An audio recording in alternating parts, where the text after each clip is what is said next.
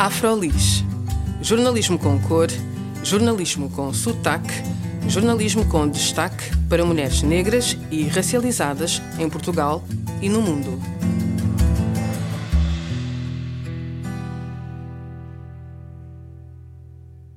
Olá, o meu nome é Juliana Tavares e este é mais um episódio do Afrolis Podcast. Neste espaço, falamos sobre as lutas, as conquistas e as histórias de mulheres negras e racializadas em Portugal e no mundo. Hoje, a nossa convidada é Deise Alfaia, que é mestra em Ciências da Linguagem pela Universidade Nova de Lisboa e licenciada em Letras Português pela Universidade Estadual de Montes Claros, no Brasil. Desenvolve trabalhos sobre análise do discurso político e, além disso, Deise é a primeira investigadora a escrever sobre o colorismo para obter o grau de doutora em Ciências da Comunicação pela Universidade Autónoma de Lisboa. Olá, Deise, e obrigada por ter aceitado o nosso convite. Olá, Júlia. Eu que agradeço. Muito obrigada pelo convite, pela oportunidade de falarmos sobre um tema delicado, porém importante, urgentemente importante, eu digo, é, numa sociedade que ainda é patriarcal, numa sociedade que ainda põe a a mulher negra em estado de vulnerabilidade, ainda na base da pirâmide social. Por esta razão, eu tenho de agradecer em falar sobre o colorismo, que, a par do racismo, promove ainda desigualdades sociais e problemas psíquicos na vida de muitas pessoas da raça negra. Bem, então, como mencionei anteriormente, a Daisy é a primeira pessoa a escrever sobre colorismo em Portugal. Uh, embora possa parecer semelhante ao racismo, o colorismo apresenta diferenças importantes. Mas uh, o que é exatamente o colorismo? Quem são os principais beneficiários e prejudicados por esta prática? E como é que o colorismo se manifesta em diferentes contextos territoriais? Uh, estas são as questões que eu gostaria de, de começar por lhe fazer. E, portanto, e começando pelo, pelo início, o que é que é o colorismo? Então, Júlia, primeiro gostaria de. Era importante, né? E é, é, importante, na verdade, falarmos como é que surgiu. A palavra, o termo colorismo, uhum. também chamado de pigmentocracia, surgiu com, nos Estados Unidos com a autora e romancista Alice Walker em 1982. Ela, para diferenciar ali pessoas de pele clara e os privilégios sociais, quando se tratam, quando se tratavam de pessoas de pele clara e pessoas de pele escura, então criou-se ali o termo é, colorismo, embora saibamos que a prática em si decorre, né, remonta desde o século XVI, quando da era escravocrata, colonialista, e uhum. isso é importante. O colorismo consiste, na verdade, é, no tom de pele de pessoas, de, de determinadas pessoas, e privilégios sociais. Né? Então, o colorismo, qual a diferença do racismo? Quando nós falamos em racismo, é, fulano é negro, fulano é asiático, é latino, não é? Uhum. ele é branco, é negro. Então, você diferenciou é, de forma generalizada. O colorismo é mais sutil, você vai diferenciar as pessoas por aspectos físicos. Então, na verdade, para a manutenção de todas as variáveis condizentes à supremacia branca, nomeadamente ideológicas, estéticas, materiais, vertem-se na noção de que a pele escura representa selvageria, uhum. irracionalidade, feiura e inferioridade. E o oposto, que é a brancura, representa, não é, civilidade, racionalidade, beleza e superioridade. Então, uhum. o colorismo consiste, na verdade, em discriminar, separar, privilegiar, colocar em estatutos muito importantes, é, de grau mais elevado, socialmente, é, pessoas de pele mais clara. É, há estudos nos Estados Unidos, que é o país onde há, há, há, estudos mais consistentes quando comparamos com o Brasil, por exemplo. Em Portugal não há nenhum registro de trabalhos empíricos a respeito do tema, mas nos Estados Unidos há trabalhos mostrando que mulheres de pele, pessoas de pele mais clara, é, ganham mais dinheiro, completam uhum. mais anos de escolaridade, casam-se com pessoas de classe social mais elevada, moram em bairros melhores, uhum. né, em uhum. bairros é, é, de estatuto melhor, é, se assim podemos falar. Então é isso. Inclusive há estudos mostrando que mulheres, sobretudo mulheres, de pele mais escura, mais retinta, é, têm tendência a experienciarem doenças mentais como a depressão, por exemplo. Uhum. Portanto, as pessoas que beneficiam do colorismo são pessoas de pele mais clara, correto? Exatamente. E não só. Há outras manifestações, formato do nariz, uhum. é, lábios, é, textura do cabelo e o tom da pele, porque é natural que no âmbito da mestiçagem é, temos a, é, a, a, provas não é, é genéticas, uhum. tá ali muito identificável de que a pessoa tem ali a branquitude, tem ali tem ali é, a pele clara é, representada pela raça é pela raça branca, né, por pessoas brancas. Então significa dizer que os traços vão se tornando mais finos, mais europenizados, é, o formato dos olhos, do nariz, da boca, como já disse, né, dos lábios, o formato do quadril, etc., a textura do cabelo. E assim, é, esse padrão, essa universalidade, essa universalidade da beleza ficou, convencionou-se ser da das pessoas brancas e não das pessoas negras. Uhum. Então, qual é a diferença entre o racismo e o colorismo? É, como eu já disse, o racismo uhum. você é, implica em você dizer, separar de forma generalizada. Assim, ele é negro, uhum. ele é uhum. branco, ele é asiático, ele é latino, uhum. por exemplo, não é? Ele é indiano, e assim você diferenciou apenas, né? Ele não foi aceito naquele emprego, ou como dizemos no Brasil, não foi aceito, uhum. né? Naquele, é, na concorrência com aquele emprego, porque ele é negro. Uhum. Agora, daí, por exemplo, dentre as pessoas negras, de repente, pessoas de pele mais clara estavam ali concorrendo com pessoas de pele escura, e aí aquela pessoa não foi aceita só porque tem os traços mais grossos, os cabelos é, mais africanizados, e aí aquela pessoa que é considerada inclusive pardo no Brasil, né, porque o IBGE separa entre pretos e pardos os negros, e os pardos é, entram mais vantagem em serem aceites no meio social. E isso implica empregabilidade, uhum. é, etc. Mas se você for analisar de forma mais profunda em estudos, é isso que tentaremos fazer. Né? Por isso vamos fazer um trabalho, exatamente, a tese de doutoramento ou de doutorado, como, disse como se diz no Brasil. É, o que tentaremos fazer é verificar, aferir, através de um estudo científico, de um estudo empírico, através da, das vozes, daremos vozes, daremos oportunidade às mulheres de falarem sobre as suas crenças, as suas culturas, as suas experiências. Isso significa subjetividade, é isso que eu vou analisar. Uhum. A subjetividade, uma vez que elas foram sempre objetificadas, daí objetividade, né? Uhum. É, então, essa subjetivação da mulher virá é, está, traremos a estampa através das palavras, através das experiências dessas mulheres, a fim de perceber se há ou não colorismo em Portugal. Então, como é que as pessoas veem ou compreendem o colorismo dentro da sua própria raça? Exatamente, boa pergunta. É isso que tentaremos verificar, mas uhum. como já temos algum, eu já li alguns trabalhos, alguns estudos feitos, né? E mesmo de experiência pessoal, por é, exemplo. Exatamente, boa também. É, é, é, foi bom ter comentado, porque eu própria experienciei isso né, no seio da minha própria família, por ter sido mais feia, não é? Ser considerado mais feia porque era de pele mais escura, porque tinha o nariz mais arredondado, uhum. mais, mais fofo. é, hoje, hoje eu começo a aceitar né, a minha beleza, a minha negritude, e vale dizer que negritude foi um termo criado por Aimé Césaire, né, o poeta, dramaturgo fantástico, que delineou tudo isso, é, é que é você, é a, é a autoaceitação, que é isso também que eu vou trabalhar na minha tese, a uhum. autopercepção, a autoaceitação, né? E é isso que, que aconteceu comigo, só em Portugal, precisou vir para cá, para a Europa, para aceitar a minha negritude, para aceitar eu ser negra, ser uma mulher da raça negra, embora eu saiba que eu tenho etnia indígena, uhum. né? Porque eu tenho família também de indígenas, Sim. uma mistura de indígenas, brancos e negros. E muitas pessoas têm ouvido falar é, aqui em Portugal mesmo de oh, Daisy, eu não consigo saber o que eu sou. O que eu sou, na verdade, né? E é isso que importa. No final da minha tese, quero chegar à conclusão de que, que o, mais, o que mais importa é respeitarmos e aceitarmos as diversidades e singularidades, porque não importa, nem a ciência consegue verificar, consegue uhum.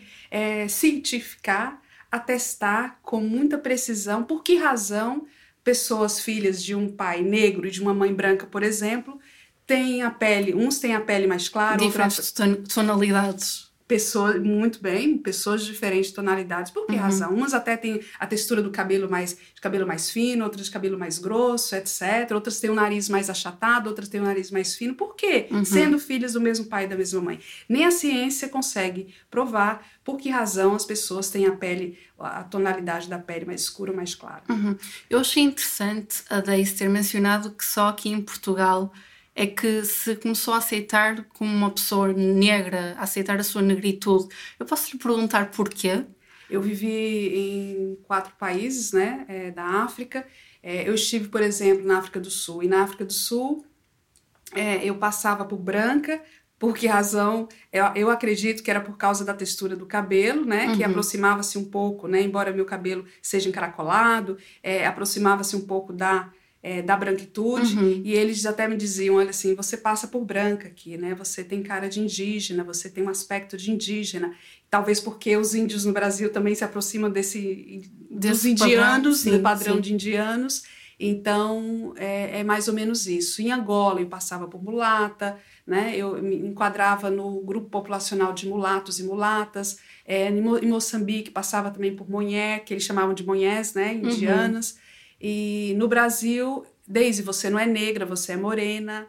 Como se fosse um privilégio, como se fosse uma, um elogio. Daisy, não se preocupe, Sim. você não é negra. Uhum. Não, é, é, não se como é que é? não se preocupe tanto você não é negra você é morena e, e isso hoje para mim eu precisei estar nesse curso de excelência inclusive quem está à frente quem está à frente é o professor Dr. Bruno Carriço Reis, que é o diretor do doutoramento em Média e Sociedade no contexto da comunidade dos países de língua portuguesa. Uhum. E é, foi preciso estar nesse doutoramento para eu perceber, não é? É, sobre representações sociais, sobre é, os países da CPLP, fantástico, países dos PALOPs, e, e foi, foi muito bom e está sendo, foi uma benção para mim, vale dizer, e eu então fui descobrindo né? que o importante é, é, respeitarmos, aceitarmos as diversidades e singularidades. Uhum.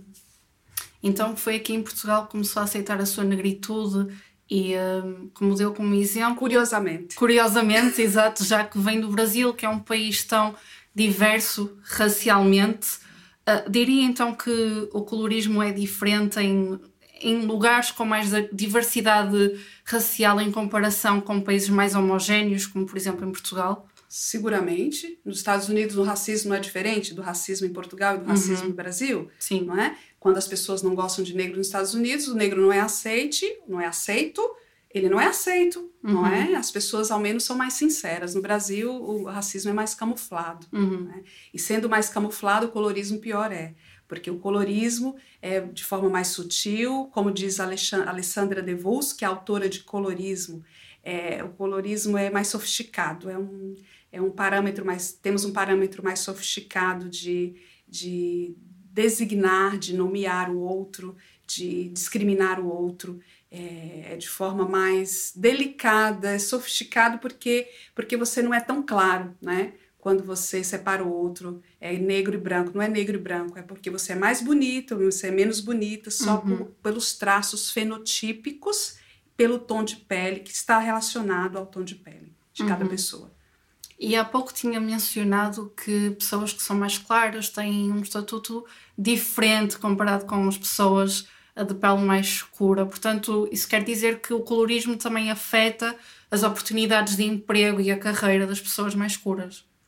Eu acredito que sim. No Brasil está cada vez mais, mais claro, né? É, mais clara essa questão de que pessoas de pele mais clara, que se aproximam da, desse padrão universal de beleza do ocidente branco europeu, uhum. é, são pessoas que alcançam mais aceitação em certos lugares, determinados lugares. A publicidade, das teledramaturgias, para fazer um papel principal de, de de, por exemplo, um par romântico com um rapaz, é, com protagonista, tem que ser a Camila Pitanga, a Thais Araújo, não é? Uhum. é se calhar outra mulher preta, né, uma mulher preta com traços grossos, é, como eu, por exemplo, não seria, a, não seria bem aceite para fazer um papel assim. Uhum. então é mais ou menos isso. E a sua tese vai ser focada em mulheres, tinha dito anteriormente, em mulheres brasileiras, e mulheres cabo-verdianas. Por que focar-se só em mulheres? Boa pergunta, excelente pergunta, porque a mulher negra ela continua em um estatuto de vulnerabilidade é, no âmbito da pirâmide social. A própria Bell Hooks ela diz isso em Não Serei uma Mulher, não é? Coloca, lembrando a escravatura, que é uma questão de sexo, raça e gênero, porque colocando o homem branco no topo da pirâmide social representando o patriarcado, a mulher branca em segundo lugar, o homem negro em terceiro lugar e a mulher negra em último lugar. Isso significa, lembra da pandemia? É só lembrarmos da uhum. pandemia. Onde é que estavam todas as, as mulheres é, na faxina, né? Uhum. Eram nesses estatutos, eram nesses locais, é, na faxina, no, no serviço, cuidadoras, babás, uhum. etc, empregadas domésticas, não é? Significa dizer que todas as mulheres negras estão nesses serviços? Claro que. Não estou uhum. dizendo isso. Há mulheres empoderadas, há mulheres que conseguiram né, é, estar em estatuto mais de, de emprego de qualificação uhum. profissional. É claro que há. Há mulheres juízas negras no Brasil. Exato. Não havia uma juíza, uma juíza, uma ministra. Ministra da Justiça, exato. Que é Francisca origem, Francisca Vandune, Francisca né? Que era sim. ministra da Justiça, mulher preta, né? uhum. né? Uma mulher negra. As pessoas falam, tem muito problema em falar preta. Eu, na verdade, sigo o IBGE, que é o Instituto Brasileiro de Geografia e Estatística, que separa os negros em pretos e pardos. Eu não tenho problema nenhum em falar preto e pardo. Uhum. É, mas, paradoxalmente, eu começo a repensar, né? Que quando você fala, tudo depende da forma como se fala. Quando se fala preto, é, há maneiras no Brasil de pejorativizar, né? De maneira pejorativa, preto, né? Como muitas vezes eu ouvi em Angola, uhum. é, os brancos falarem dos empregados pretos, né? De forma muito pejorativa uhum. e inferior para inferiorizar, para marcar, para para desvalorizar uhum. como pessoa. Exato. Isso realmente, talvez nós é, tivéssemos aqui é, tenhamos que fazer, criar uma nova estrutura linguística, uhum. né, de linguagem, Afinal, eu sou mestre em ciências da linguagem, poderia eu criar, né, até nessa Exato. tese de doutoramento aí, um, uma gramática, né, uma espécie de dicionário uhum. para tentarmos perceber. Eu também pretendo ver isso através da subjetividade, através uhum. das experiências dessas mulheres. Quem sabe é, venhamos a criar aí, né, uma, um dicionário, um léxico, no, léxicos novos, né, porque no Brasil é muito fácil você tratar o outro assim. Morena, Cabo Verde moreninha, né? Uhum. Moreninha, morena escura, morena clara, são questões eufêmicas, eufemistas, né, digamos, é, linguisticamente falando, uhum. para tentar valorizar mais a pessoa, para não dizer que é preta, que é negra, né? Exato, sim. Isso é uma questão que estamos a começar a ter agora em, em Portugal, porque lá está a palavra preto, preta, é muito usada para discriminar, mas há pessoas negras que usam essa palavra porque se não é impuseram a usar essa palavra. Há pessoas que gostam de negra, há pessoas que não gostam de negra, porque também remontam aos tempos do colonialismo. Por, uh, moreninha também é muito diminutivo, não é? Tipo, uh, de certa forma, tornar-nos um bocadinho mais pequenos. Exato. Uh, portanto, ainda é, uma, é, um debate que estamos a começar a ter, mas é uma boa reflexão que temos de ter. Eu acho que isso você falou muito bem, Júlia, uma boa reflexão, porque até mesmo outra reflexão, Kabenjali Munanga, que é um antropólogo brasileiro congolês da USP, uma universidade de excelência no Brasil, uhum. ele diz: o que é ser negro? O que é ser amarelo? O que Exato. é ser branco? Uhum. Não é? Então, nós, são perguntas, questionamentos que começamos a fazer. O que é, quando eu olho muitas mulheres portuguesas, da, da textura do cabelo, do cabelo mais crespo, uhum. mesmo sendo de pele mais clara, você pergunta, o que é ser branca, então? Né? Se ela se põe, se autodeclara branca, eu pergunto, o que é ser branco? Você vai olhar detalhes da textura do cabelo, do, do formato do nariz, os lábios, para poder designar as pessoas, em que raça ela está. Uhum. Porque, aliás, assim, eu, nós só usamos raça porque é uma questão mais política do que biológica se nós analisarmos bem. Aliás, a, o conceito de raça no decorrer da história, ela foi é, se designando, né, para diferenciar as classes, os francos dos gauleses na França do século XVII, né, 16, 17, uhum. 18, é, e assim foi, tanto é que eu vou usar a questão de classe também, né, a interseccionalidade de gênero, etnia, raça, classe, uhum. sexualidade, uhum. e raça então, é muito mais, segundo é, Tejado Espínola, é, na obra Racismo, que foi no, no, início, início do século XIX, século XX, ele vai dizer que é, raça é um conceito muito mais político, né? Você designa muito mais politicamente do que, do que biologicamente propriamente. Uhum. Porque você é, é, é justamente para manter esse estatuto de dominação, as relações de poder, e o que Michel Foucault trata de biopoder, uhum. né? É, a lógica de dominar o corpo do outro Estado, uh, ou no colonialismo, para colocar o corpo subjugado, os corpos negros. Então é mais ou menos isso. Uhum. Por isso, raça. Por que, que é importante ainda usarmos? Mesmo em estudos científicos, em estudos de tese, que eu acho importante usarmos o termo raça, é porque ainda é, é um conceito se é o último é o único conceito que há para usarmos, então vamos usar, né? Uhum. Até mesmo para tentarmos delinear aí, refletirmos sobre por que não discriminar, por que não é, afrodescendente, eu vou usar afrodescendente, que foi designado como a década internacional, Exato. foi nomeado como a década internacional né, de uhum. os afrodescendentes através da Assembleia Geral da ONU, de 2015 a 2024. Uhum. E então, afrodescendente, que foi um termo, inclusive, alcunhado pela ONU. Uhum. E, ou pela ONU, como dizemos no Brasil, né? Falamos ONU. ONU. ONU. E, então, então, afrodescendente, repensando a xenofobia, racismo, discriminação, justiça, uhum. né? E, então é isso. Então afro, eu vou usar esse termo, essa, essa categoria que eu acho importante, né? Muito atual, afrodescendente, uhum. é, de mulheres vindas do Brasil em diáspora e mulheres vindas de Cabo Verde para cá. Ou seja, só se vai focar em uh, mulheres imigrantes, correto? Só mulheres imigrantes. E porquê? É, porque foi boa pergunta, excelente pergunta, porque a princípio eu iria tratar de mulheres que nasceram cá, de origem cabo-verdiana. Seria muito difícil tratar de mulheres negras eh, brasileiras nascidas cá, não é? é, uhum. é então, para ficar ficar a par num par metodológico, então tra trato de mulheres vindas de lá, uhum. brasileiras, e mulheres cabo-verdianas vindas de lá também. Uhum. Então, mas seria muito importante tratar de fazer uma análise comparativa, por exemplo, né, de mulheres cabo-verdianas nascidas cá, de origem cabo-verdiana. Elas são portuguesas, nasceram cá, mas são de uhum. origem cabo-verdiana porque os pais, por exemplo, vieram de lá. E então repensar isso, né? Será que elas são bem aceitas aqui? Exato. Por, uhum. por terem nascido cá, né? Um, e então a Daisy vai se focar só em mulheres e não tanto em homens.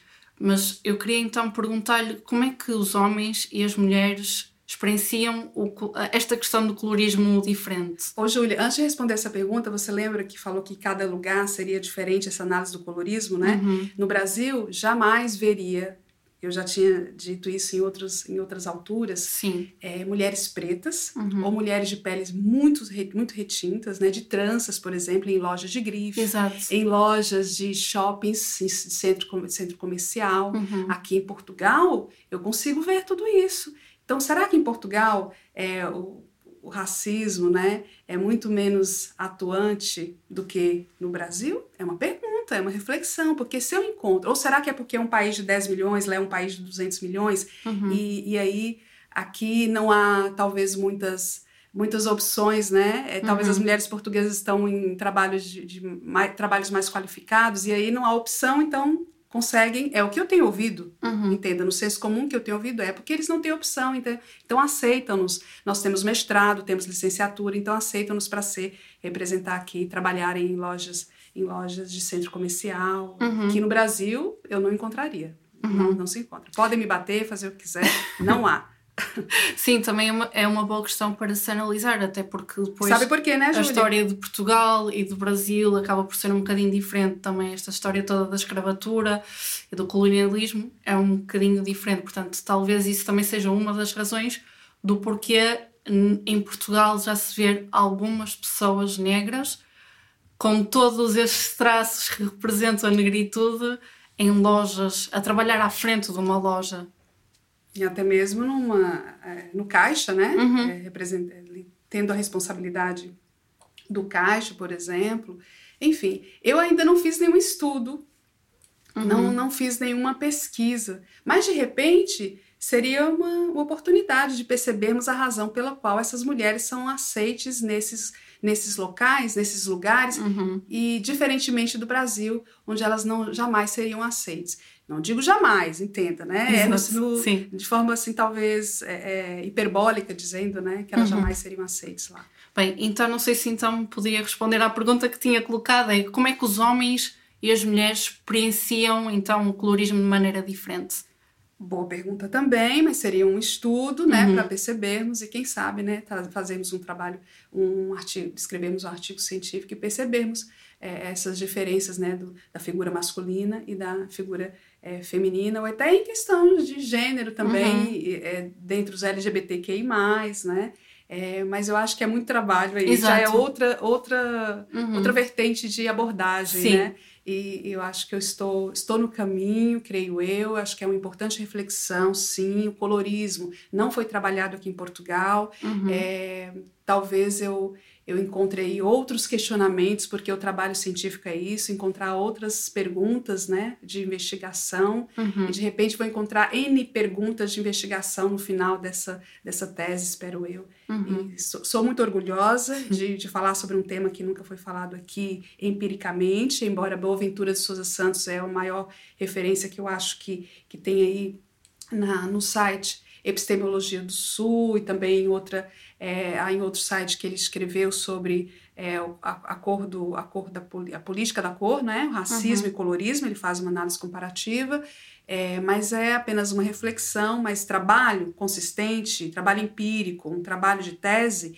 É, ainda não há nenhum registro, por uhum. isso considero, é, fico, fico contente por isso e ao mesmo paradoxalmente fico triste, porque no século XXI ainda estamos a falar, né? Imagina 2023, estamos a falar de diferença de padrões de beleza, de as pessoas serem, serem aceites ou não aceites é, pelo tom de pele mais claro ou mais escuro, porque tem um nariz mais achatado, uhum. porque tem os lábios mais grossos, porque tem o quadril mais largo, porque tem a textura do cabelo mais fina, etc. Uhum. Um, para terminar, eu queria só voltar atrás a uma conversa que nós estamos a ter sobre o que significa ser negro, porque eu achei interessante um, o que disse, o que é que significa ser branco, se tenho a pele clara, mas tenho o cabelo crespo e tenho o nariz mais achatado. E portanto eu queria lhe perguntar a si, uh, para terminarmos aqui a entrevista, o que é que significa ser negro? Excelente pergunta. Eu talvez nunca vou conseguir responder essa pergunta. Eu respondo é, refletindo. Né? Uhum. Né? Por que perguntamos porque temos essa pergunta, né, essa preocupação de querer saber se o outro é negro ou se o outro é branco. Uhum. Ou se o outro é amarelo, se o outro é, é vermelho, ou se o outro. Enfim. Por que essa preocupação? Será que nós ainda estamos vivendo é, intrins, intrinsecamente, cognitivamente, o colonialismo, pensando em inferiorizar o outro, é, escravizar, colocar no ambiente de serviço, uhum. né, no estatuto de serviço sempre as pessoas negras, Estamos a viver o colonialismo, né? Porque o colonialismo é insidioso, segundo Boaventura de Souza Santos. E aí você pergunta, isso é colonialismo? Não, não é colonialismo, porque se ninguém está sendo chicoteado, né? Uhum. É, escravizado em si. Mas será que não é uma forma de é, sutil de colocarmos o outro ali num estatuto abaixo do meu, porque eu sou branco, porque uhum. eu sou uhum. branca, né? É, e aí isso faz faz colo colocar no, no, âmbito do capitalismo, no topo da pirâmide, retendo o capital uhum. e colocando os outros como meu, ao meu serviço. Uhum. Bem, então esta vai ser a minha última pergunta. Quando é que vai estar completo a, a sua tese? Quando é que vai ser defendida? Espero eu, é, em Deus, dentro de três anos, que eu sou uma mulher de muita fé, né? Uhum.